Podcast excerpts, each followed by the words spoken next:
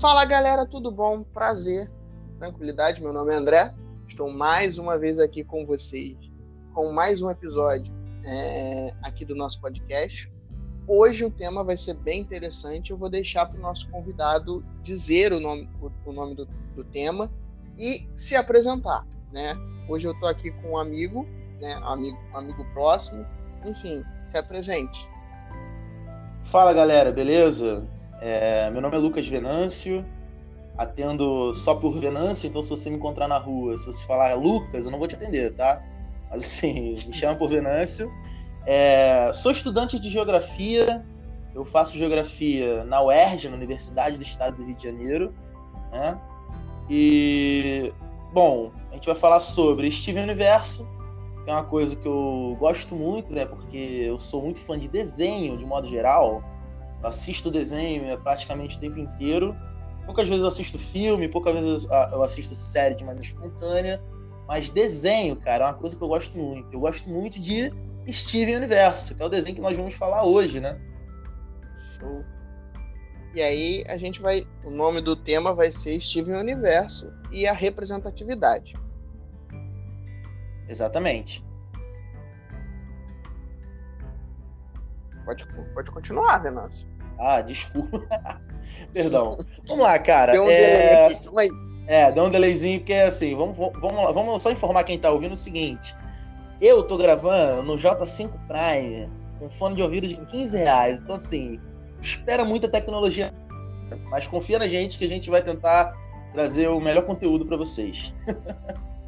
então é vamos lá. Aí. O que, que acontece? É isso aí. O que, que acontece, cara? Steven Universo, é, ele foi, ele, ele é criado junto uma, uma nova perspectiva de se fazer desenho, é, principalmente trazida pela Cartoon Network, né? Você vê que esses últimos 10 anos, as produções que se popularizaram muito da Cartoon Network, como O Incrível Mundo de Gumball, Hora de Aventura, é, esses desenhos que passam mensagens mais sérias, apesar de serem desenhos, você vê que eles se popularizaram muito, principalmente com o público mais velho, né? Com adultos, com jovens adultos, adolescentes. E o público principal, o público-alvo da Cartoon Network, obviamente, são crianças, né? E você vê que, por exemplo, um desenho como Steven Universo, que é um desenho que consegue te passar mensagens extremamente importantes, é, lições importantes, perspectivas de como você pode olhar a sociedade, como você pode se comportar de extrema, de extremo valor, é, ele consegue fazer isso com a graciosidade de um desenho. Isso, é, para mim, é a coisa mais interessante que o Steven Universo consegue fazer. Principalmente quando a gente fala né, do tema que a gente vai falar aqui, que é a representatividade nesse desenho, né? A gente estava conversando anteriormente, né, Fernando? Sim, sim. É, é. é porque tinha dado um probleminha no áudio, a gente teve que recomeçar, né? É. A gente estava falando anteriormente, nas conversas paralelas né, entre a gente, né, sobre a relação também do Incrível Mundo de Gumball e a mensagem que ele traz, né, a ideia de família disfuncional, é, todo aquela, aquele conteúdo que, de certa forma, para a nossa sociedade é uma realidade, mas que se passasse, por exemplo, há 30, 40 anos atrás, de repente não faria tanto sucesso quanto hoje. Né? E aí a gente relembra cenas épicas de, de, dos Looney Tunes, né? É o Pernalonga beijando o. Eu não vou lembrar o nome do caçador, mas enfim. a cena. Narigudinho, narigudo. Né? O Pernalonga se vestindo de mulher, o pica-pau, né? Vários elementos que não são de, é, o desenho inteiro, né? Mas que apontam para, de certa forma, algumas críticas. Eu acho que isso é interessante dos desenhos de hoje a gente acaba percebendo essa relação é, de animação com a questão social que está por trás daquilo ali. Né? Exatamente. Você mencionou aí, né, é, falando um pouco mais sobre o crime de Gumball, e eu acho que é um dos desenhos que consegue fazer isso de maneira muito clara. Ele escancara a realidade social na tua cara, mas ele escancara isso de maneira humorada. Ele escancara isso da forma de um desenho. Então é leve você ver aquilo, é, é gostoso você ver aquilo, mas ao mesmo tempo você está entendendo, né? É, o que quer dizer. Você, por exemplo, a gente tem, é o que você falou, uma família completamente disfuncional, é um pai que não trabalha, é uma mãe que trabalha o triplo, crianças completamente desconexas da realidade. Mas, por exemplo, é, tem algumas partes, desenhos, episódios em que os personagens principais, que são Gumball e Darwin, eles tratam de alguns assuntos com a maior naturalidade. Eles não tratam querendo fazer alguma crítica, eles só apenas trazem esse assunto, né? Por exemplo, um, uma criança se vestir de mulher, porque vai fazer uma peça, ou vai fazer alguma coisa na escola, ou porque aquele, ela quer fazer alguma piada naquele desenho, naquele momento, e aí um personagem principal, que é um, uma criança de, de, vamos chutar aí, uns 10, 11 anos de idade, vestido de mulher, cara. Então, assim, ele não traz querendo nem falar de uma maneira crítica. Aquilo apenas existe porque é encarado de uma maneira. já é uma crítica, né? Exatamente, dentro do universo já é uma crítica, né? Mas ele encara de uma maneira muito natural. E ele joga isso na tua cara, irmão. Ele joga isso de maneira linda, porque é um desenho extremamente divertido. É o que, eu, eu é o que a gente episódio... tava até falando. Desculpa, pode falar, perdão. Eu lembro, eu lembro de um episódio do Incrível Mundo de Gumball, é que a inversão dos papéis, né? A, a mãe passa a ser o pai, a mãe as crianças sim, sim. passam a ser a mãe e a mãe passa a ser as crianças. E aí tem a cena que eu acho genial, né? Que é quando os meninos estão vestidos como mãe, né? Estão indo pro trabalho e pegam um elevador para subir. Só que ah, eles, vão, eles é passam do andar.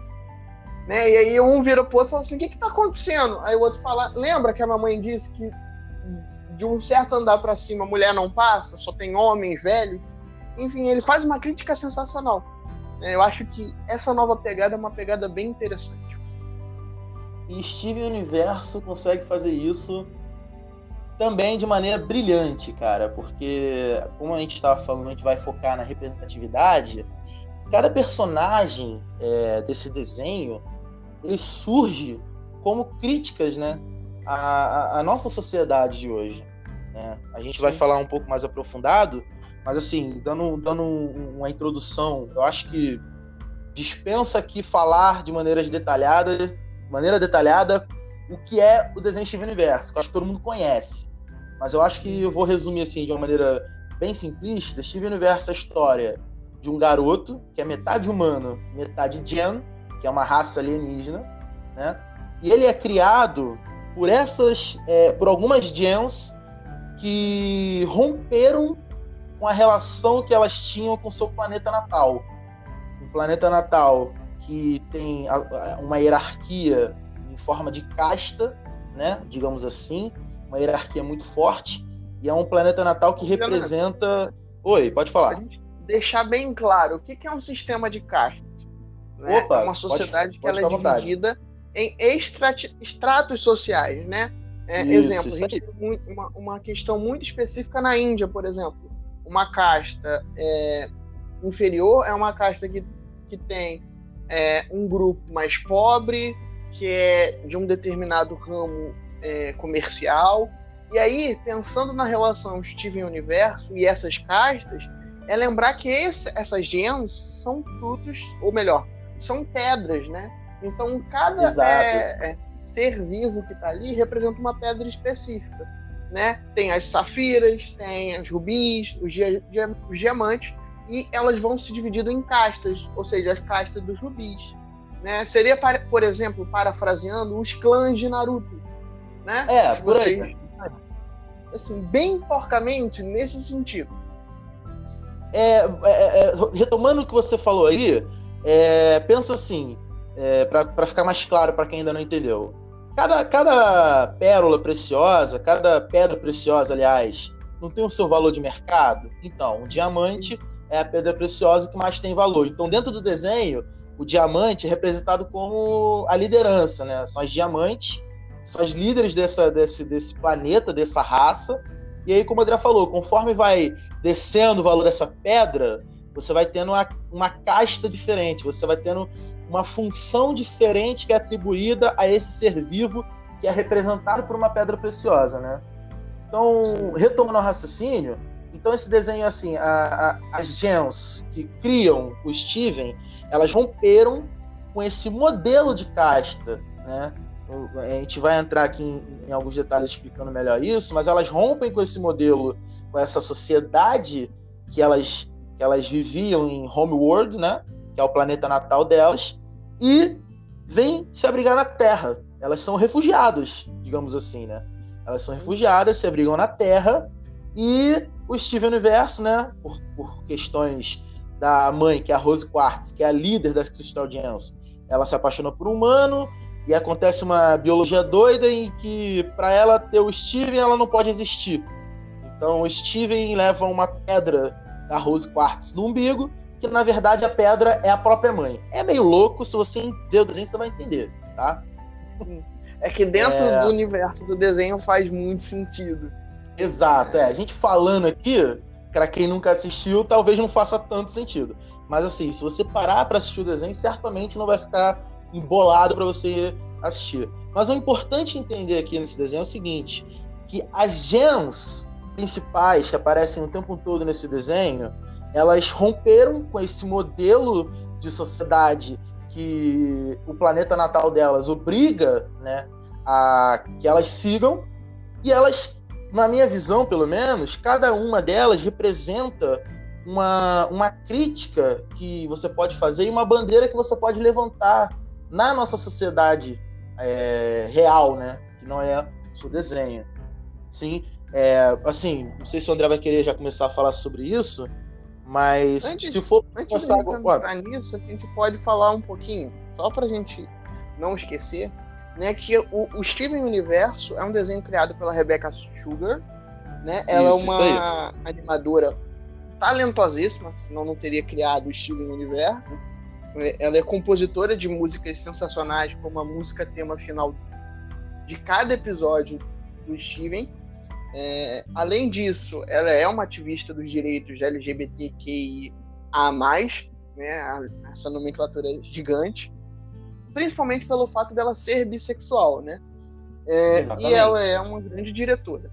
Enfim, só para a gente entender um pouco e localizar né, que toda produção, seja ela filme, obra, artigo, é, vídeo, ela tem uma história. Que quem está fazendo possui um, uma história de vida. Então isso é importante a gente destacar.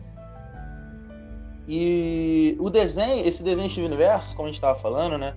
Ele traz muito disso que o André falou, né? da, da, perspectiva de quem cria, né? A Rebecca Sugar, ela traz uma perspectiva de quem cria. Mas, sobretudo, assim, ela, ela tenta, e ela consegue fazer isso de maneira muito, muito clara, muito bela, é escancarar a realidade, né? Porque, como você vê, o desenho, né, as gens é, do planeta natal, aquelas que seguem é, a sua função para qual foram designadas desde o seu momento de surgimento, ela, ela, ela faz uma, uma, uma, um paralelo, né, com a nossa sociedade, cara. Você, quando você nasce, você nasce um homem, você tem que ser um homem, você tem que ser o provedor. Você, enquanto criança, você entende e aprende que você é que manda, você sabe mais, ou então você é o cara que tem liberdade para fazer algumas coisas que são completamente desnecessárias e erradas. E você cresce com, com, essa, com essa consciência. Então a sociedade te impõe isso. Né? E Steven Universo, né, o, o próprio personagem, ele é uma criação que é completamente avesso daquilo que a gente espera, por exemplo, de um personagem principal de um desenho. Primeiro que a gente está falando de um personagem principal que normalmente em desenhos assim até mais antigos e tudo mais, você veria um cara viril, cara forte, um cara que resolve os problemas é, normalmente brigando, porque ele quer defender a justiça, ele quer defender a, a, a aquele que ele, aquelas pessoas que ele ama. Steve Universo também quer fazer justiça. Steve Universo ele também quer defender que ele ama. Só que, é, é, além disso, ele consegue fazer tudo isso é, sem usar de violência, a maioria das vezes. Né? Isso é muito interessante. A maioria das vezes que Steven consegue resolver as coisas, ele consegue resolver no diálogo. Ele consegue resolver as coisas procurando ter empatia. Uma coisa muito importante que tem em Steven Universo é a empatia. É, eu acho que se fosse para definir o personagem Steven Universo, né, o Steven em si, eu definiria ele como um cara, uma criança que tem muita empatia. Ela não tem medo de, de, de demonstrar os seus sentimentos, ela não tem receio nenhum de se emocionar com coisas simples, de chorar com coisas simples, de se alegrar com coisas simples. Ao mesmo tempo em que ele também passa por diversas situações que a maioria das crianças passa e conflitos internos, é, um conflito de que ele não consegue é, lidar com o fato de que ele não está atendendo as expectativas das pessoas, né? Ele é o personagem principal, então a gente entende tem que fazer coisas. Só que ele mesmo não consegue atender essas expectativas. Então ele tem um problema com isso. E o desenho vai mostrando ao longo, ao longo das tramas, dos episódios, como é possível lidar com isso. E tá tudo bem. E ele procura não só lidar com os problemas dele, mas procura lidar com os problemas das próprias gens, dos personagens que estão em volta dele, das pessoas que estão em volta dele. E a maioria das vezes ele alcança êxito só sendo empático, cara. Isso é sensacional. Sim, você tem um Isso personagem vai principal. Até pela própria personalidade do, do, do Steven, né? É uma pessoa Exatamente. uma personalidade. É, ele é mais calmo do que. Ele é mais emotivo, né? Se você percebe, pelo menos dos episódios que eu acompanhei de alguma forma, é, de forma aleatória, a gente percebe que o Steven ele é muito empático, como você falou, mas ele é muito emotivo. Ele sente as emoções das outras pessoas também. Né? Ele se comove com, com as histórias das pessoas. É, por mais que ele não devesse, em alguns casos. E é, o desenho então... trata disso, né? É, é, é, dessa parte que você falou exatamente. Eu não me recordo qual episódio, mas em algum momento ele está sendo tão empático com as pessoas que ele esquece dos sentimentos dele, né? E, e ele fala: Não, calma aí, eu, eu preciso ser empático, eu devo ser empático o tempo inteiro? Sim, mas eu preciso também entender aonde eu preciso me olhar também. Em algum ponto, eu preciso olhar para mim e cuidar de mim. E o desenho passa também essa mensagem em algum momento. Né?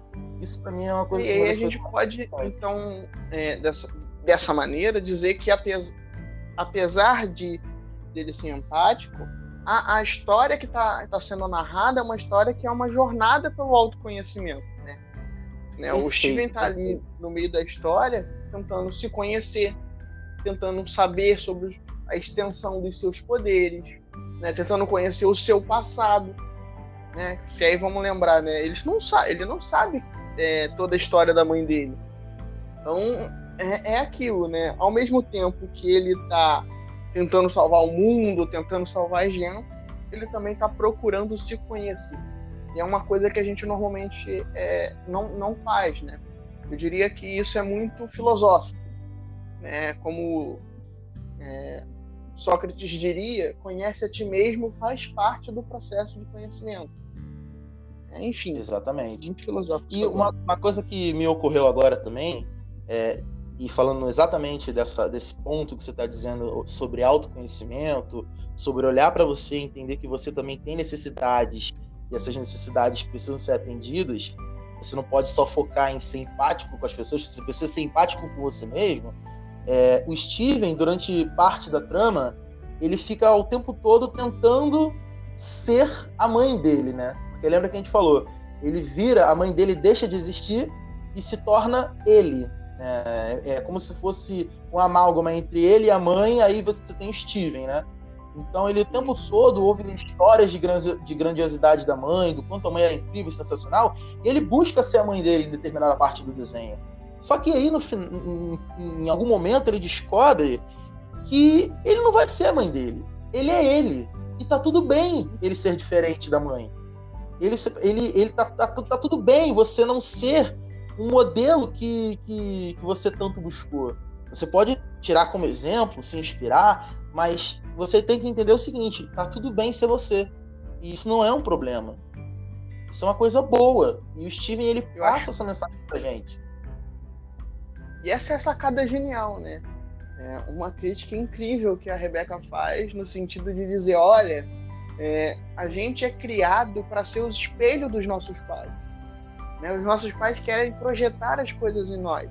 E às vezes a gente não vai ser, a gente não vai conseguir alcançar o que eles querem. Então isso é sensacional. E aí, para a gente pensar essa ideia de representatividade e tal, a gente precisa linkar outros pontos, né? É, para a gente falar um pouquinho mais das genes, né? As genes seriam né, as diamantes, pelo menos, são, de certa forma, um povo que vai colonizar outros, outros países para adquirir é, força vital, vamos colocar nesse sentido, para que eles pudessem criar outras e novas gens. Então a gente percebe, Exato. do ponto de vista histórico, uma noção de colonização, né? Uma noção Exatamente. de que eu preciso extrair do outro é, aquilo que eu necessito, enquanto que você vai ter uma certa oposição, uma, uma é, subversão, né? É, uma sublevação ou uma revolta. Olha a palavrinha bonita para você procurar no dicionário e colocar na sua redação. Né? Opa! Mas é exatamente isso. Né? É, é, você pensar, a partir do momento em que eu quero impor os meus desejos a outras pessoas, as outras pessoas não vão querer, elas não vão aceitar e não são obrigadas a isso. E aí você zera uma revolta. É, e aí, essa parte da história, vocês vão ter que acompanhar o desenho para. Se a gente for, parafraseando choque de cultura, se a gente for fazer um episódio de podcast só para falar de cada trama, vai ter que fazer um episódio de 12 horas aqui. E 12 horas de, de, de podcast, eu não sei se ninguém vai ouvir, meu celular também não vai aguentar. Mas eu, eu, é, é, eu vou resgatar um ponto que você falou aí, para a gente começar a discutir sobre uma outra personagem muito importante, que é a Garnet. É, você falou sobre subversão, né? Essa questão de se opor àquilo que está sendo imposto de maneira brutal para você. Eu acho que não existe personagem sintetiza melhor isso do que a Garnet, né, cara? Você vê, assim, no, no próprio processo de, de existência.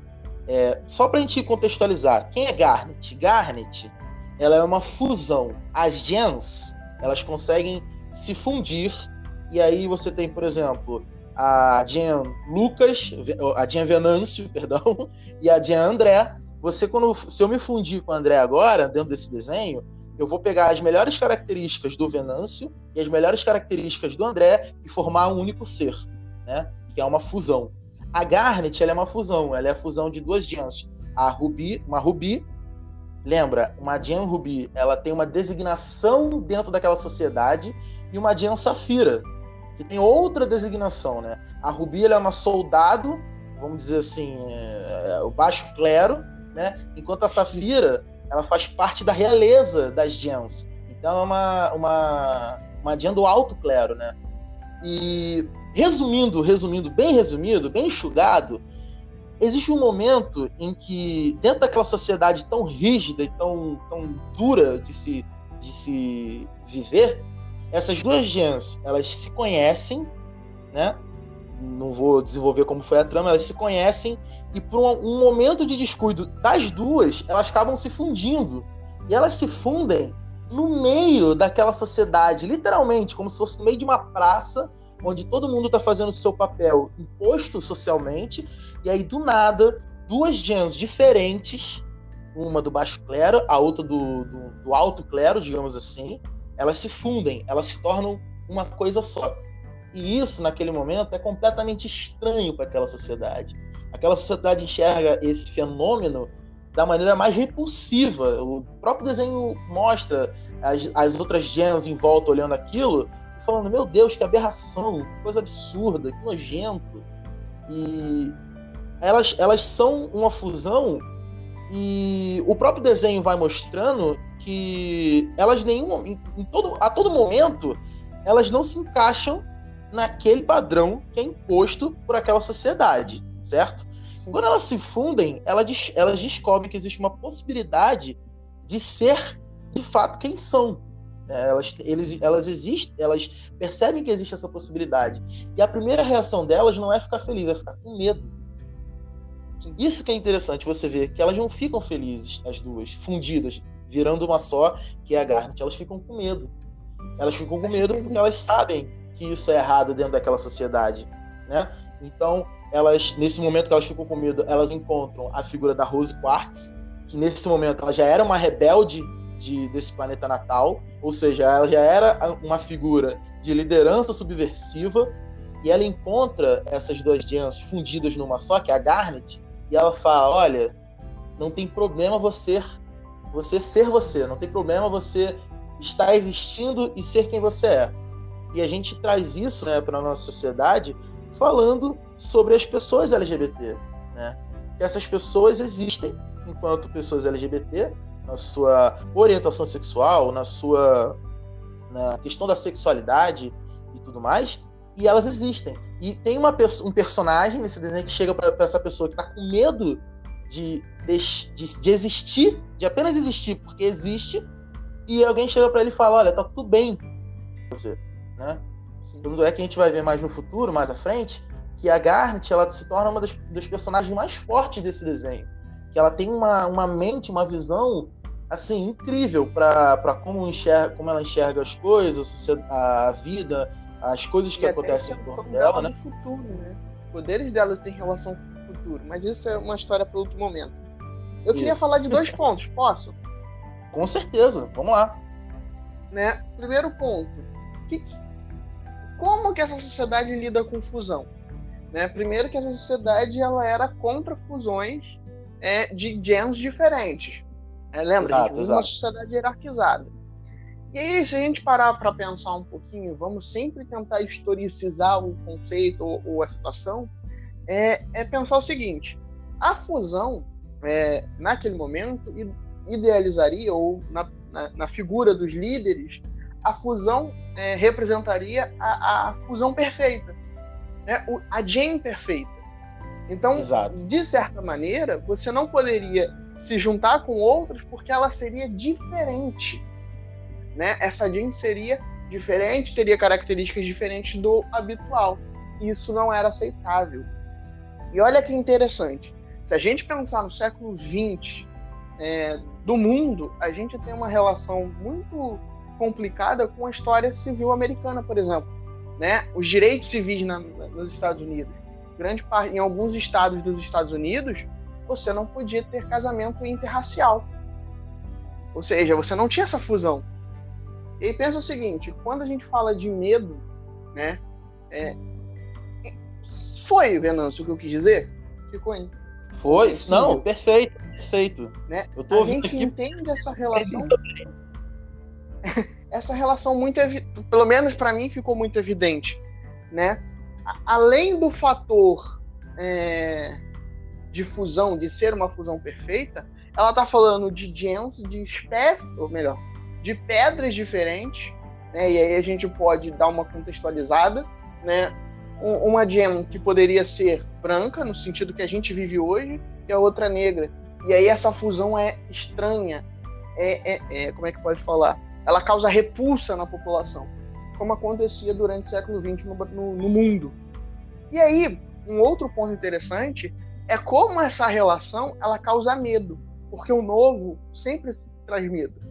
Né? Por exemplo, se você assistiu o Scrooge, né, que é um desenho da DreamWorks que fala sobre pré-história, você vai ver que os primeiros homens ali da, do, do, coisa vai ter medo do fogo. O fogo é problemático. Né? O fogo traz medo. Por quê? Porque ele é diferente.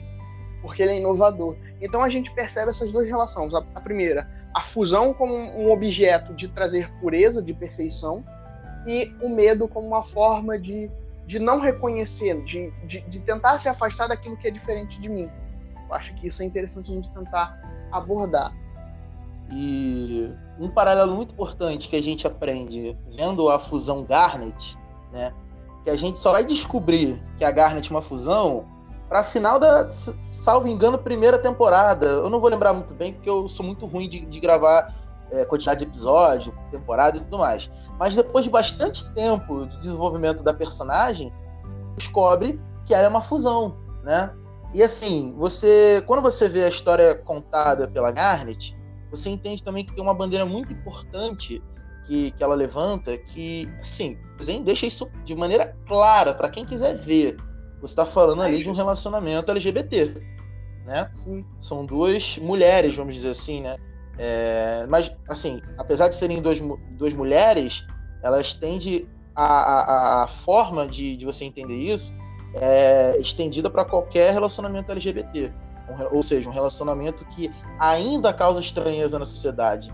Lembra que quando elas se fundiram, ou seja, o primeiro momento em que elas tiveram, é, vamos dizer assim, assumiram a, a, em público que existia um relacionamento entre duas pessoas diferentes, ou seja, dois gêneros diferentes, é, trazendo para o nosso paralelo da vida real um relacionamento LGBT, a sociedade em volta começa a reprimir, né? E isso, como o André falou, causa medo.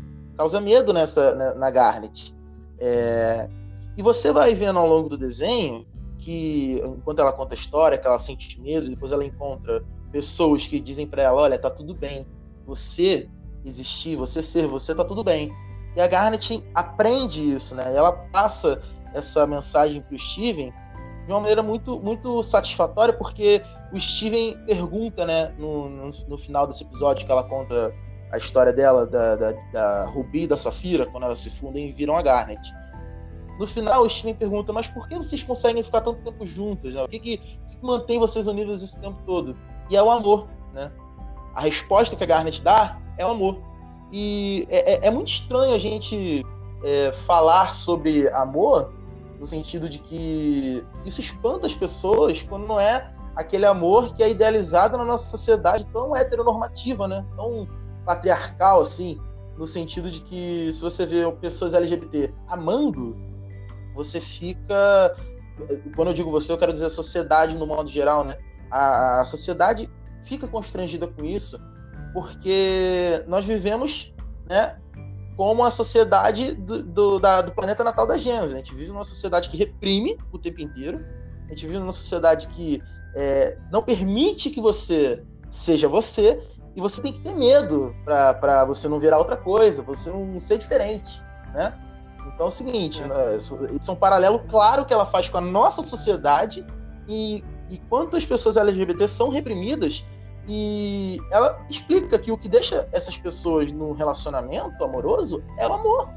Então, assim, é, é muito doido ter isso escancarado, porque é uma metáfora de um desenho, mas ela deixa isso claro para você, sabe? A Rebecca Sugar, ela não esconde, ela não deixa isso entre linhas, ela deixa claro para você isso. Isso é muito interessante. Acho que depois desse episódio, os conservadores falam assim: acho que a gente precisa acabar com o Steven Universo. ah, cara, eu já vi, eu já vi, eu já vi, já vi petição de, de igreja para acabar com o Steven Universo. Eu já vi o pessoal falando que aquela estrela naquela camisa meio vermelha do Steven é do PT. Cara, já vi tanta coisa engraçada. Isso daí é comunismo, ok? Isso daí é comunismo. Mas é, mas é essa relação, é, né? É comunista. É, enfim, né? A gente percebe que cada personagem ele tem a sua trajetória, ele tem a sua história. É, a gente falou, por exemplo, se a gente lembrar, acho que a gente não citou, mas o Steven é, é um, uma criança que é gordinha, que é gorda, vamos colocar nesse sentido. Pô, é, isso aí. Ele não representa, ele não representa o ideal de herói que a gente tem. Né? Exatamente. Se você pegar, sei lá, Batman, é um cara musculoso. Se você pegar o Superman, é um cara musculoso. É, o Homem de Ferro. Homem de Ferro, Batman, eu já falei Batman, Robin, é, e por Capitão aí vai. América. Capitão América. E o que mais destoa é o Thor no Vingadores. Né? No Vingadores agora que teve. Mas assim, ele continua sendo aquele ideal. Né? O padrãozinho. O Steven não. Exatamente. O Steven é gordinho, ele não, não representa essa masculinidade que a gente atribui a heróis. Né? Porque lembra o seguinte: é, normalmente a gente liga é, heróis a noção do cara que não sente tantas emoções. Então, normalmente, se você parar para pegar, todo cara que é um pouco mais emocionado, para a sociedade que a gente vive, ou ele é gay, né? Ou ele é, é. bi. Ele tem uma, uma, uma aura feminina, é, ah, não, ele é gay.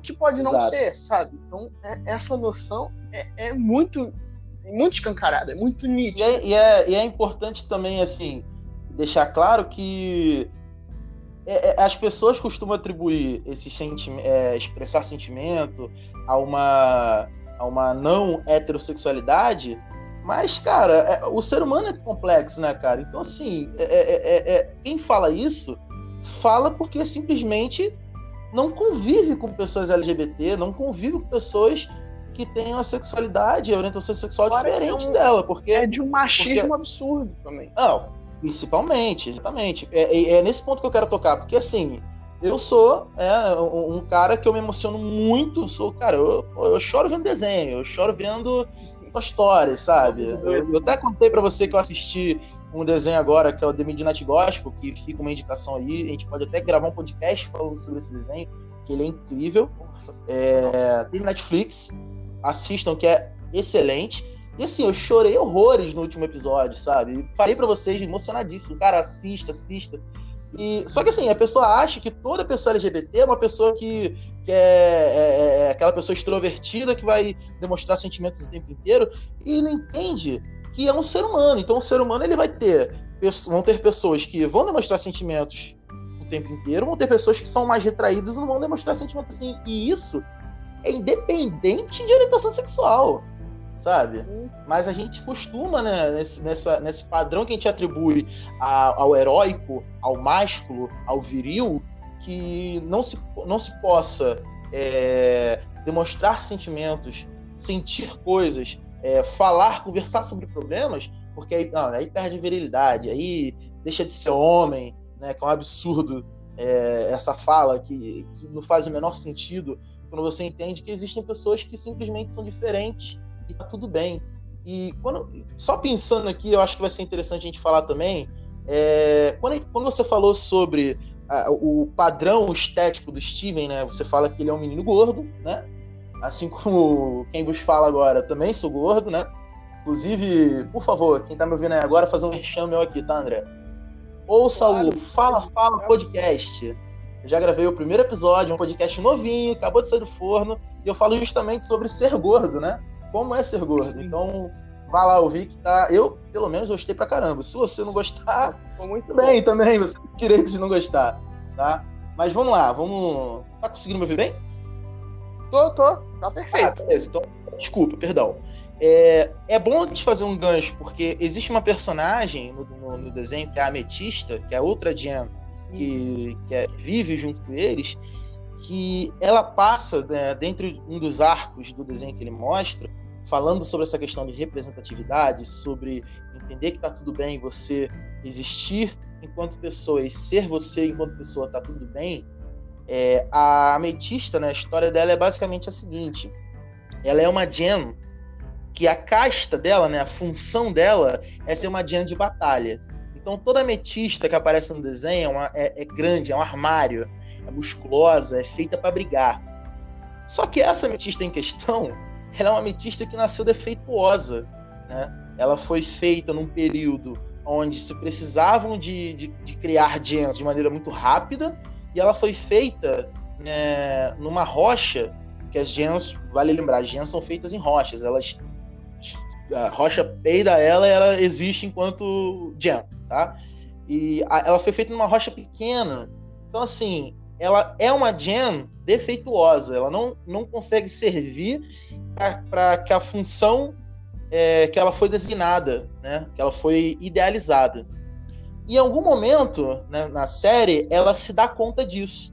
E a autoestima dela vai pro chão, cara. Ela vai pro chão. Primeiro porque ela percebe que ela não é, ela não, não, não existe. E ela não consegue é, aplicar a função na vida dela para qual ela nasceu, né? Que é para ser uma diante de batalha, é grande, ela é pequena. E ela, ela começa a ter conflitos de autoestima muito grande. Primeiro também acontece que ela é uma Jen que assim, é, ela é pouco preguiçosa, ela não quer fazer muitas coisas, e nesse momento que ela descobre que ela não é do jeito que ela deveria ser, o Steven tá treinando para ser um, um, um, guerreiro melhor, digamos assim. Né? Então eles começam a ter um episódio que eles têm uma competição entre si, e a ametista ela percebe que Steven consegue superar elas em alguma, ela em alguma em alguns algumas atividades, né? E ela fica preocupada, porque além dela não ser do jeito que ela deveria ser, um Jen, que é um híbrido, metade Jen, metade humano, tá sendo melhor que ela. Então ela fica com a autoestima no chão, cara. E em determinado ponto do, do, do desenho, né? Existem vários diálogos, eu não vou lembrar agora exatamente como foi, mas ela vai. vai é, o Steven, né, naquele, naquela, nessa forma tão empática que ele tem de lidar com os problemas que as pessoas estão passando, ele explica, explica, explica é complicado, né? Ele explica para ela que tudo bem, ela é uma Jen que nasceu com, ela tinha um objetivo de ser grande para batalhar, mas ela não é grande e não tem a força que as ametistas ditas normais têm. Só que o Steven lembra ela o seguinte: você não tá aqui mais para batalhar, cara. Você não tá. Você não precisa mais seguir o padrão pro qual você foi criado. E novamente trazendo a mensagem de que tá tudo bem você ser diferente. Tá tudo bem você não seguir um padrão estético do que, que, que impuseram a vida toda ou que você descobriu que você deveria seguir, porque você é diferente, você é normal, você não tem nenhuma, nenhum, nenhum problema, não existe nenhum problema em ser a ametista pequenininha. É, e isso, cara, novamente, com, com a clareza e a lucidez que a Rebeca Sugar traz pra gente, escancarada no desenho, na leveza de um desenho, ela tá dizendo para você o seguinte: você que é gordinho, você que tem, tem alguma coisa que foge do padrão de beleza que foi imposto pra gente, que tá tudo bem você ser assim, você é bonito desse jeito, cara. E assim, essa parte do desenho é a parte que pessoalmente mais me toca, André. Porque assim, eu sou gordo, como eu já falei. É, primeiro que é importante a gente falar é o seguinte: a pessoa admitir que é gorda, ela primeiro ela tem que fazer a palavra gorda sumir da cabeça dela como se fosse um termo pejorativo. Porque não é. Esteticamente falando, a palavra gorda não deveria ser um termo pejorativo, mas ela é usada, infelizmente, como um termo pejorativo. Então, você, quando você entende que você é gordo, é, você entende que não tem uma relação entre ser gordo e ser bonito, o padrão de beleza para você, né? E assim, eu sofri a minha vida inteira, até os meus 16, 17 anos de idade, é, estima no chão, porque eu era gordo, entendeu? Eu tentava diminuir isso de maneira. Eu até falo isso no podcast, né? Eu tentava diminuir isso o tempo inteiro. Porque assim, eu não, eu não admitia que eu era gordo. Eu era gordinho, eu era chinho, eu sou alto, né? eu tenho 1,82m de altura, eu sempre falava assim, ah, eu sou grande. Eu não sou gordo, eu sou grande, eu sou forte, eu sou parrudo. Isso eu tentando peso, não admitir. Tipo... A, a, os quilos bem distribuídos. É, eu sou eu tenho ossos baixos, minha, minha, minha estrutura óssea é pesada, por isso que eu peso 140 quilos, entendeu? Mas Meu Deus. É interessante. Tô, tô. Ah, beleza. É interessante pensar isso, porque assim, cara, foi a maior parte da... Eu tô com 21, então a maior parte da minha vida foi sofrendo, porque eu não conseguia me sentir bonito porque eu era gordo. E isso porque impuseram na minha cabeça que eu tinha que ser magro. E isso foi imposto, cara, de todas as maneiras. Na escola, dentro da minha casa, é, nos lugares onde eu ia.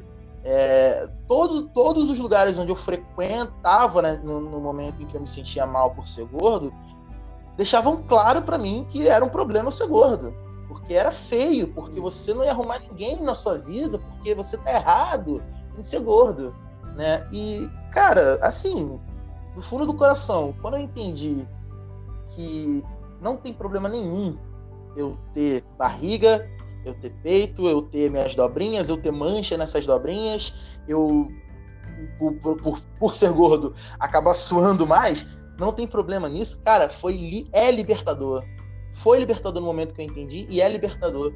Eu lembro, parece bobeira, mas eu lembro a primeira vez que eu saí sem camisa na rua. Cara, foi algo extremamente ah, é, novo para mim, porque uma coisa que é comum a tantos caras, para mim sempre foi negado, porque olha lá o gordo sem camisa, vai ficar sem camisa, coisa feia.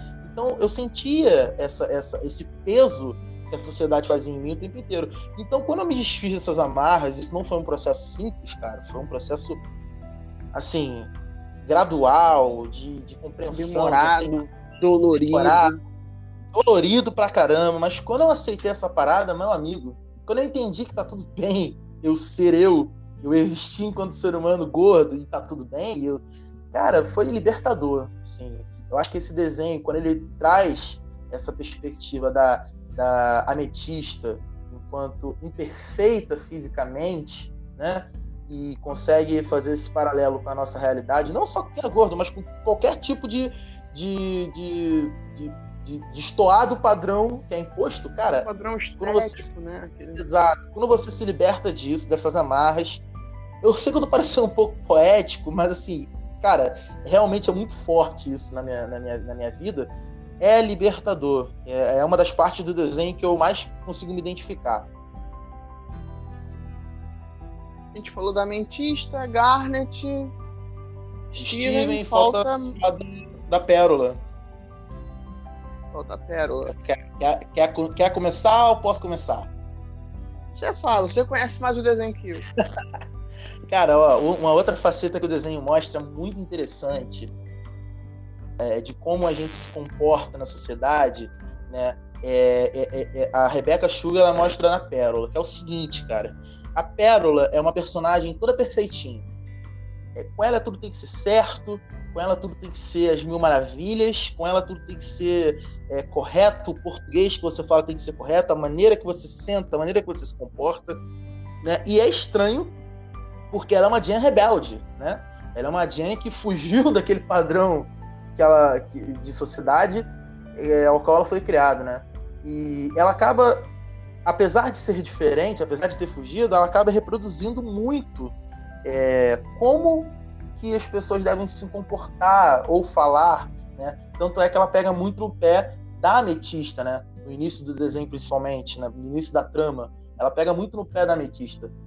Só que é o seguinte, conforme vai passando é, é, os episódios, as temporadas, você vai percebendo o motivo que, a, que leva a Pérola a ser essa coisa ranzinza, certinha, metódica é, não é só um traço de personalidade, cara. A pérola, ela representa uma insegurança que eu acho que toda pessoa que é diferente acaba tendo, né? É, toda pessoa que destoa de um padrão, seja ele estético, seja ele social, seja ele é, relacionado à sexualidade, sexualidade. Tudo, tudo, qualquer padrão que exista, quando a pessoa destoa disso, ela acaba gerando uma insegurança nela, né? Lembra que a gente falou que a Garnet ela teve medo, né? no início, quando ela se descobriu, ela teve medo. E a pérola, ela representa uma insegurança, cara, porque ela cria uma camada grossa em volta dela, em volta dos sentimentos, e acaba que não conseguindo externalizar aquilo que de fato ela é, né, cara? E assim, eu, eu, eu consigo observar, né, na minha visão que eu tenho da pérola, muitas pessoas fazem isso, cara. Eu, eu já fui um cara que fiz isso. É, é aquela coisa, né? Quando você não quando você acaba sofrendo muito, né, o desejo do oprimido é oprimir, né? Então, assim, é... eu, eu, eu, sofri muito bullying na minha infância, então a arma que eu tinha para não, continuar não sofrendo era reproduzir exatamente aquilo que faziam comigo, só que com outras pessoas, né?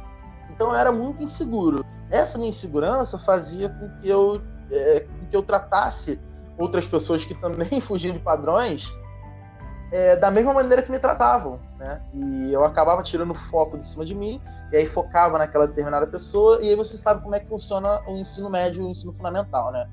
Escolhe um para tirar para Cristo e tira para Cristo o ano inteiro. Aí no outro ano escolhem outro. E teve um ano que eu fiz isso com um colega meu que hoje eu, eu, eu já pedi desculpa para ele, acho que inúmeras vezes. Toda vez que eu vejo ele, eu peço desculpa, ele já me desculpou, porque ele é um cara incrível, ele é um cara sensacional e eu zoava ele porque ele era diferente. Tá entendendo? Eu tinha medo de que me zoassem. Então, assim, a Pérola é esse personagem. A Pérola é esse personagem. Ela cria uma casca em volta dela porque ela é insegura. Só que ao longo da trama, ela, voltando sempre a, a falar, eu acho que resume muito bem o Steven Universo, né? Ela, é, ao longo da trama, ela vai entendendo que tá tudo bem você ter desejos com relação, é, ter sentimentos com relação a coisas que aconteceram no passado, com relação à perda, né? Ela sofre muito com a perda da, da Rose Quartz enquanto Jen, enquanto personagem, enquanto pessoa, porque a, a, Rose, a Rose decide virar o Steven e o Steven não é a Rose, né? O Steven é o Steven. Ela sofre muito com isso. E o desenho também lida com essa questão, né, cara, de você lidar com a perda de uma pessoa querida, uma pessoa que você se dedicou tanto, uma pessoa, uma pessoa que, que, que ama, acaba né? É uma pessoa que você ama, exatamente. Ela, ela, ela ao tempo, o tempo inteiro ela é, demonstra que tá e ao longo do desenho, o próprio nesse poder incrível que ele tem, que não é soltar raio laser, que não é dar tiro pro alto, é ser empático. Né? O Steven ele vai, ele vai super poder dele, esse ultra poder, e ele com ela. E ela fala: Eu sinto saudade da Rose. E ela cria toda essa insegurança, porque a Rose inspirava ela, já não existe mais inspiradora. A Rose era quem era, era o guia dela, já não existe mais guia. Então, assim, ela cria uma insegurança e o Steven fala: olha, tá tudo bem, é, eu não sou a minha mãe, mas você não precisa tê-la só como um exemplo e, e, morrer por causa disso e ficar mal. Porque... Tudo bem sofrer, o sofrimento faz parte da perda, mas assim, não precisa ficar estática nisso, sabe? Não precisa é, sofrer a sua vida inteira porque perdeu alguém, porque perdeu a Rose.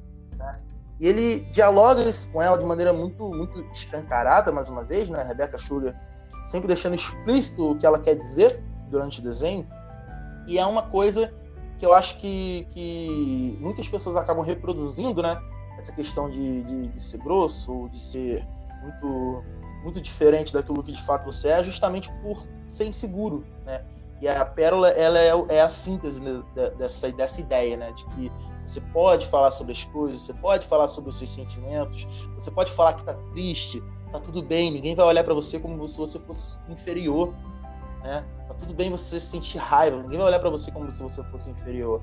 É, é, necessário que você apenas exponha o que você está sentindo para as pessoas entenderem você. Isso é muito importante. E é uma, uma das lições, das várias lições que Steven Universo traz pra gente, né, cara? Sim, sim. Inclusive, eu queria fazer uma né, reflexão com relação a essa insegurança. Né? Por eu viver muito seguro, eu sou muito seguro em vários casos. Né? Não é novidade para ninguém, para quem realmente me conhece, que convive comigo, sabe que eu sou muito seguro em alguns casos.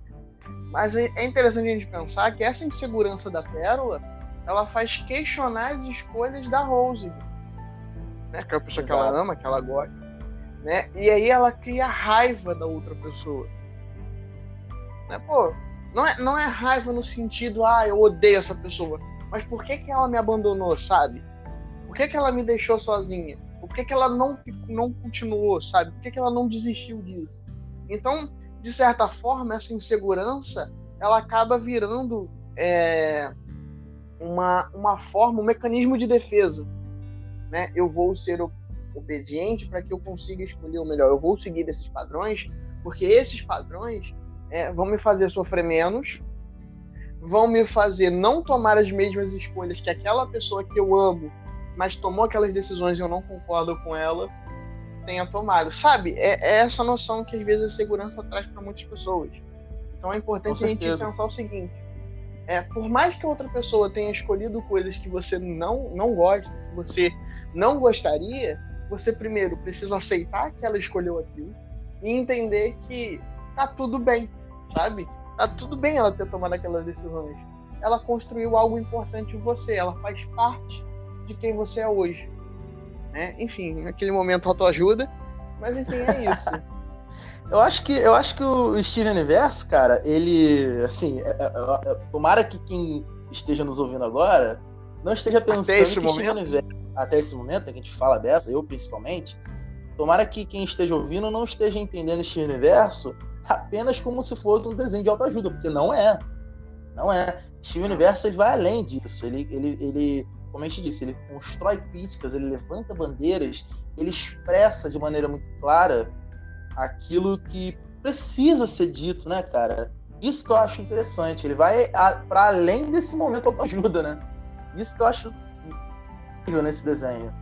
É... Pode continuar, André, desculpa. A gente falou, mas falta mais alguém? dessa, dessa lista? Eu não consigo Olha, lembrar. Eu, eu, eu, assim, falando ainda sobre representatividade, e, e é um desenho que explora muito isso e não tem nenhuma amarra para mostrar, por exemplo, pessoas é, com sexualidade diferente, pessoas trans, pessoas das mais variadas possíveis existem. Eu só queria fazer uma, uma ponte aqui, que é uma fusão que existe durante o desenho, que é entre o Steve e a Connie, né? que é uma das personagens principais que, que dizem por aí que ela faz par romântico com o Steven. Enfim, né? Eu não, eu não, vou entrar nesse, nesse, nesse mérito porque, enfim, cada um tem a interpretação que, que quiser. Mas a, a Rebecca Sugar, ela é uma, é uma, uma autora tão incrível que ela deixa claro o seguinte, cara, a fusão entre o Steven e a Connie, ela é uma intersex, né? Ou seja, ela, ela não é aquele padrão que a gente está porque é o seguinte no mesmo momento você tem um corpo é, feminino da Stivone, você vê que nela está crescendo barba, né? Ao longo do tempo que ela vai existindo no Stivone, né? Você vê que cresce barba nela, você vê que ela tem comportamento que a gente espera muito mais de um adolescente homem do que de uma adolescente mulher, né? no sentido de que ela tem essa dualidade, né? Que eu, eu não diria, eu não sei se posso dizer assim dualidade, né? Mas ela mostra que é um, é um, um, um, personagem, é uma pessoa intersex, cara. Ou seja, faz parte desse, desse, desse, dessa bandeira LGBT, né? Isso é muito interessante. É, não, não vou falar muito de quem é Cone e tudo mais. Não, não que não mereça, ela merece, mas é porque é spoiler, cara. Vai, vai, você precisa ver o desenho, tá? Mas é isso. Eu acho que ela, a Rebecca Sugar levanta muitas bandeiras e levanta de maneira escancarada. Ela não dá a entender, ela deixa claro que existe. E eu acho que a mensagem principal que o desenho passa para você é o seguinte: não importa a maneira ou o jeito que você se comporta, que você é, tá tudo bem ser você. E, e, e as pessoas em volta de você não precisam não precisam te aceitar. Quem tem que te aceitar é você né? É, a gente vive numa sociedade que reprime muito, né? vive numa sociedade que reprime o tempo inteiro esperando coisas de você. Então, assim, é difícil você fazer as pessoas ao, ao teu redor te aceitarem. Só que a pessoa que mais precisa te aceitar nesse mundo inteiro, cara, é você. E o desenho ele passa essa mensagem que tá tudo bem você ser você, né? É isso então. Acabamos? Fechamos? Ah, por fechamos, mim. Acho que fechamos. Se eu pensar em alguma outra coisa aqui, eu mando a mensagem para você e a gente grava mais uma hora. a gente deixa para um próximo episódio. É. Né? Menos, muito obrigado. Né? A gente está gravando isso aqui em meio a um horário é, que já era para estar tá é. todo mundo dormindo, mas é. agradeço a disponibilidade, né, a vontade Cara, vou... e muito mais o preparo que você teve para me ajudar aqui. Enfim, é, você tem noção, eu tô, eu tô dentro de um quarto em que eu isolei a janela e a porta com cobertor para tentar uma acústica melhor. Eu tô gravando, como eu já disse, no J5 Prime com fone que eu comprei dentro do trem da Supervia. Tá entendendo? De 15 reais. Então, assim, Maravilha, rapaz. a situação tá precária, mas a gente vai andando da maneira que dá. Ai, cara. Assim, é, eu, eu que agradeço o convite. Eu muito feliz sempre foi um desejo meu, assim, eu já confessei isso para você, sempre foi um desejo meu participar de um podcast e falar de uma coisa que eu gosto muito, que é desenho, é, principalmente quando a gente fala nessa pegada de representatividade, que é um assunto de extrema importância. É, e eu queria agradecer, cara, você por ter me chamado, espero receber outros convites também. E você que está me ouvindo, se aqui, aqui a gente tem um podcast que a gente, o, do André, né? Que é um podcast que a gente, a gente vai ter esses debates, nós vamos ter esses debates. Sério, vamos falar coisas mais, mais nesse tudo mais. Mas se você estiver procurando é, ouvir besteira, besteira o, pro suco do churume, meu podcast, tá? Que é o podcast Fala Fala Podcast. então assim, procura lá, podcast Fala Fala Podcast disponível no Anchor, Anchor, eu não sei pronunciar o nome desse, dessa plataforma que a gente está gravando, mas também está no Spotify. Então, assim, segue lá no Instagram, no Twitter. E nas arroba... outras possíveis também, né? Que ela vai postando ah, é no decorrer do tempo. Isso, isso aí, é. Eu acho que quase em todas as plataformas você vai acabar encontrando Fala Fala Podcast. Mas assim, se você quiser saber mais, mais atualizações sobre esse podcast, segue lá no Twitter, arroba Venâncio, que é o meu user no Twitter. Me segue lá, você vai seguir. Eu sou, eu sou legal, cara. Segue lá. E me ouça. E ouça principalmente o André, porque aqui é, é um espaço de aprendizado muito grande. Assim, o André foi meu professor. O André é meu professor. E além de professor, é amigo, e eu tenho pô, um orgulho enorme desse cara. Muito obrigado de novo, André. Nada. Enfim, gente, é isso, tá? Antes de eu terminar aqui, vamos fazer o último merchan, né? Então, gente, é, os últimos merchan. Só para ficar claro, todos os episódios vão ser lançados às, quarta, às quarta-feiras, né? Então toda quarta-feira vai ter um episódio novo, né? Por isso que a gente tem gravado com uma certa antecedência. É, já temos é, alguns episódios gravados, enfim. É, nós temos o, o, canal no YouTube, né? Mas aí é um canal de aulas, enfim, me segue lá, me dá ajuda. É, tá no meu nome, André Araújo. É, tem o meu Instagram, se vocês quiserem seguir, tá lá, arroba André Araújo JR, dá aquela seguida maneira. Tem o, o, Instagram do Venâncio também, né? Que é arroba V de Venâncio. É isso? É o mesmo, é o mesmo user do Twitter, arroba V de Venâncio. Instagram, arroba Segue V de ele lá. Vamos, vamos fazer crescer aí as redes sociais. Enfim, gente, é isso. Valeu, falou e até o nosso próximo episódio. Tchau, tchau, tchau gente. Tchau.